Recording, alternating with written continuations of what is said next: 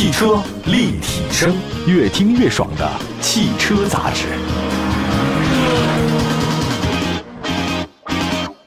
各位大家好，欢迎大家关注本期的汽车立体声。我们的节目呢，全国两百多个城市呢落地播出，大家可以在网上呢，还包括在各地电台呢，都能顺利的听到我们的节目。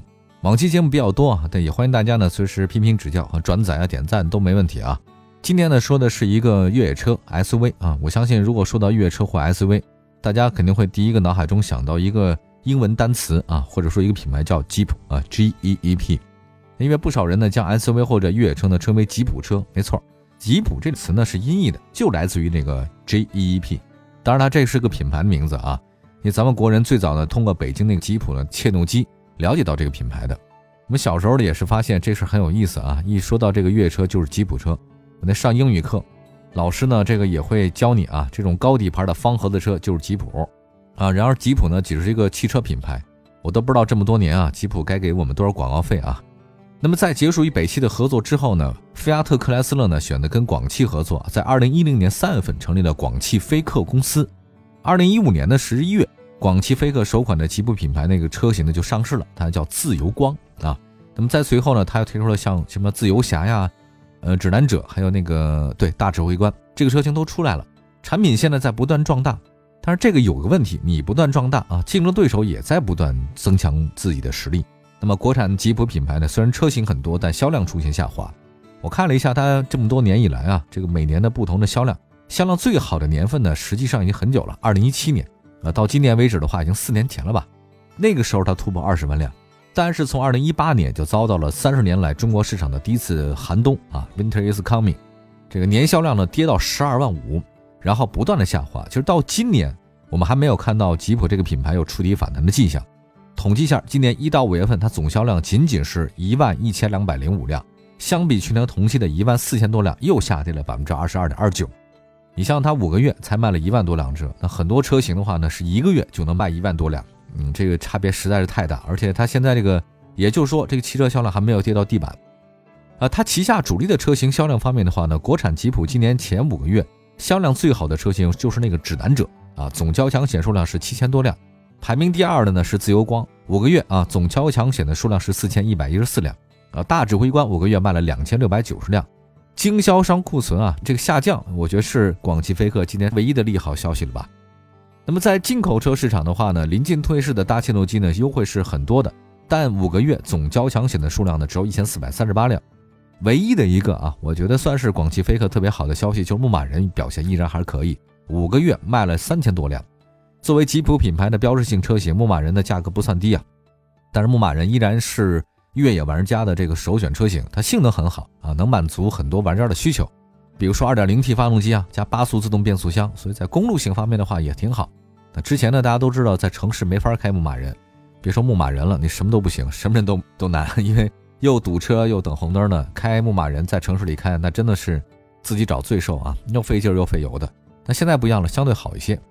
客观的说啊，牧马人表现还是挺好的。相对吉普来说，想提升销量的话呢，你还不能只靠牧马人，你得靠其他产品，城市 SUV 啊，因为这个才是车市中的销量大头。我举个例子来讲吧，啊，你看在奔驰所当中，大名鼎鼎的 G 啊，大 G 好像是最厉害的，知名度最高，但是它销量远远不及 GLE、GLS。这个意思就是说，你不能只靠着一款爆版车型打天下啊，比如说长城。如果只现在只靠着 H 六啊，它的其他车型根本没法发展，也不可能，对吧？所以还是有得居安思危啊。切诺基呢，是一九七四年美国汽车公司啊，叫 AMC，它发了一款车型叫做切诺基，但后来这家公司呢被克莱斯勒收了。一九八四年，克莱斯勒公司呢推出了这个全新切诺基啊，当时其实按照标准来说呢，它是小型的四驱越野。一九八四年的时候，咱北京吉普公司引进了切诺基啊，这个大家比较熟了啊。一九九一年，大切问世了啊！一九九二年，第二代切诺基问世；一九九九年，第二代大切问世。那么在吉普的品牌当中啊，牧马人呢是代言人啊，大切呢是它在高端市场的走量车型。近日呢，吉普全新一代的大切诺基 L 在美国正式的下线，并且陆续交付。那现在官方呢还没有确定说这个大切诺基 L 会进入中国市场，但中国市场的壮程度和吉普目前的销量来看，它到中国来卖应该只是时间问题。应该是原装进口吧？我觉得如果没有太大意外的话，会在咱们这销售。我看了一下这个图片啊，西南的大切呢，L 采用了吉普家族的全新设计语言啊，但是它前脸呢依然没什么变，这个大家都知道。前面那几个竖向的七孔式的进气格栅还是依然很霸气。它前脸的感觉平直线条还是很多的，毕竟是大型 SUV 啊。镀铬双色车顶啊，也不像以前那么呆板一点啊，这个更加修长一点。另外呢，看一下车尾啊，车尾设计跟之前发布的大马格尼概念车很像，采用的是窄 LED 的光带尾灯组啊，配备镀铬和双边两出啊，让尾部呢还是挺精致的。其实新一代的大气动 G L 内饰变化呢是很彻底的啊，中控台呢是对称。并匹配了十点三英寸全液晶和八点四英寸的中控台。当然，这个你要说大嘛，也不算大，因为咱们现在很多国内的自主品牌车型啊，它这个都十二点三英寸连屏了。但是它支撑的东西呢是差不多，是 UConnect 五的娱乐信息，什么 CarPlay 啊、安卓呀、什么四 G 啊、这个 WiFi 什么热点的都有。车身尺寸方面的话呢，轴距三零九幺啊，这个比上一代车型有所增加，它长的是五米二哈，这个就是典型太大的车型了。它新一代的车型亮点呢是三排设计，标配呢是二加二加二六座布局啊。其实坐三排的话呢，一定不能是二加三加三，3, 这个就糟糕了，这第二排特别不舒服。二加二加三后排舒服啊。动力方面的话呢，新一代大切诺 GL 在美国市场搭载三点六升的自吸 V 六六缸，还有五点七自然吸气 V 八我，黑米发动机，最大功率呢是啊两百九十四码，三百六十二码，我这个很好嘛。峰值扭矩一个是三百四十八，一个是五百二十八，这个尤其是 V 八那个啊，很厉害。传动方面的话呢，是八速手自一体变速箱，那同时呢，三种不同的四驱呢可以选择，大家可以自己找一找啊。这次产品力方面呢，全新的大气 L 呢表现很优异，但是它这个价格方面的话呢，我们来关注一下，美国那边卖多少钱呢？三万九到六万四，这是美金，也就是说最低配的是小四万美元了。按照现在的咱们的汇率来讲的话，二十五万左右。当然，这个是没有加关税的啊，这是美国那个价格。虽然在产品方面的话呢，大切一直将宝马 X 五啊、奔驰 GLE 呢作为竞争对手，但是从这个海外市场的销售售价来看，大切距离一线的豪华中大型 SUV 市场呢是有差距的。二线豪华品牌中大型 SUV 才是它主攻的目标，比如说凯拉克 XT 六、林肯飞行家，哎，这个是它的目标。他但他自己喜欢跟宝马 X 五比啊。那相比现款的大切诺基啊，大切诺基 L 的尺寸更大，能提供六座或七座版本。那现在咱们国内的二胎家庭比较多嘛，对吧？这对空间是有要求的，就是咱没有二胎家庭的话，对空间也有要求。这个是美系的中大型 SUV 啊，大切 L 尺寸不小，空间宽敞，加上 V 六自吸加越野性，我觉得能获得部分消费者的青睐吧。那么你要说它这覆盖人群是谁呢？我觉得它应该覆盖的人群比牧马人销量会高一点点啊，因为。牧马人还是太独特了啊！它是确实好车，但是它喜欢的人太喜欢。就是你要说开起来的话，真不舒服。这大切不一样了，它能满足城市 SUV 的需求，所以它的普适性呢比牧马人还要更高一些，对吧？那么说到这儿有问题了，就是到现在为止啊，切诺基这个品牌啊，好像口碑不错，但是销量一直没有那么的高哈，这是为什么呢？我们待会儿呢跟大家好好介绍一下，原因也比较多啊，一会儿回来。汽车立体声。继续回到节目当中啊，您现在关注到的是汽车立体声啊。今天我们呢说的是全新的大切 L 在美国那边下线，它会不会来咱们中国？我觉得肯定是会哈，因为指着美国那边的购买力呢也是悬，所以呢大量的市场呢还是靠咱们。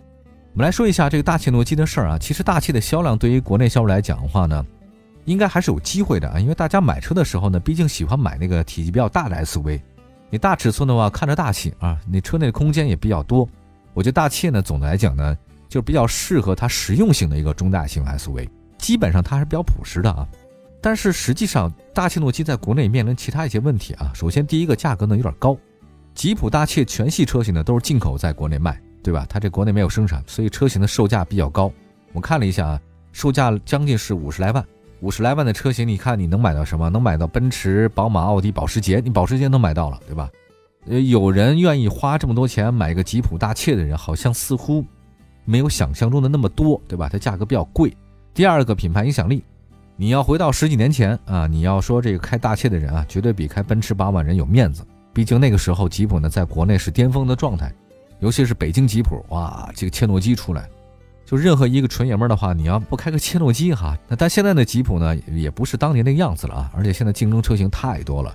如果你不是他的铁粉啊，或者对这个品牌或历史不是特别了解。一般人很难从外观上看出来，一个大切最后落地的价格将近八十万。八十万啊，朋友，你这钱也不是大风刮来的。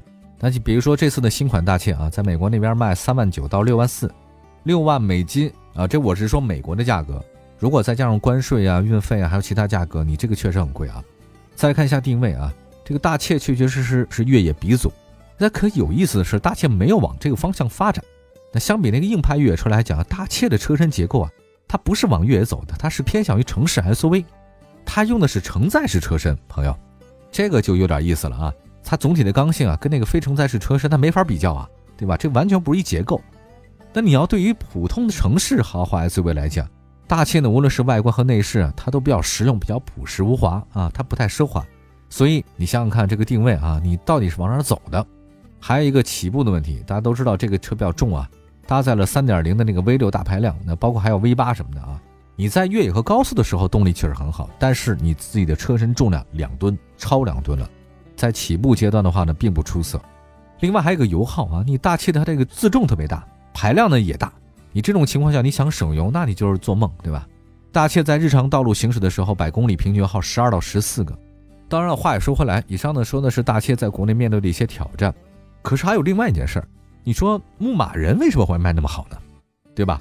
那这个事儿咱们倒推一下，咱们以结果论倒推，牧马人它卖的好的原因是什么？性能不俗啊，对吧？高端客户很青睐啊，而且在目前的四十到五十万的中大型 SUV 市场里面。大家其实能挑到的七座车型并不是太多，对吧？呃，有谁啊？像凯迪拉克叉 T 六这个可以啊，对，林肯飞行家也算。但这两款车明显是偏向公路型的，它不能满足你对这个通过性更高的要求。还有自驾游爱好者，对吧？一款可以同时提供大七座啊，还有这个优异通过性的车是很喜欢的。所以我觉得大切诺基 L 还是有一定优势的。那现在呢，以目前国内五十万左右的 SUV 市场的现状来看。如果大切诺基 L 能够进入中国市场，并且价格合适，你不要加太多嘛，对吧？业绩应该不会比凯拉克叉 T 六差。我看了一下凯拉克叉 T 六，今年前五个月总交强险的数量是一万四千八百一十八辆，所以如果大切 L 能够进入到这个市场里面，价格合适的情况之下，应该会有一定的销量。好吧，感谢大家关注本期的汽车立体声啊，我们也看了看这个大切诺基 L，这个曾经是我们童年的一个梦想。但是没想到，等我们长大了以后啊，不是说梦想找不见了，主要是我们成长了，看的车多了，所以那个时候特别珍惜的车型啊，现在看来好像也就这样。请大家关注汽车立体声的官方微信和微博平台啊，都能找到我们。欢迎各位给我们留言，您关注的汽车话题，我们也会随时在节目中为您呈现。我们下次节目再见，拜拜。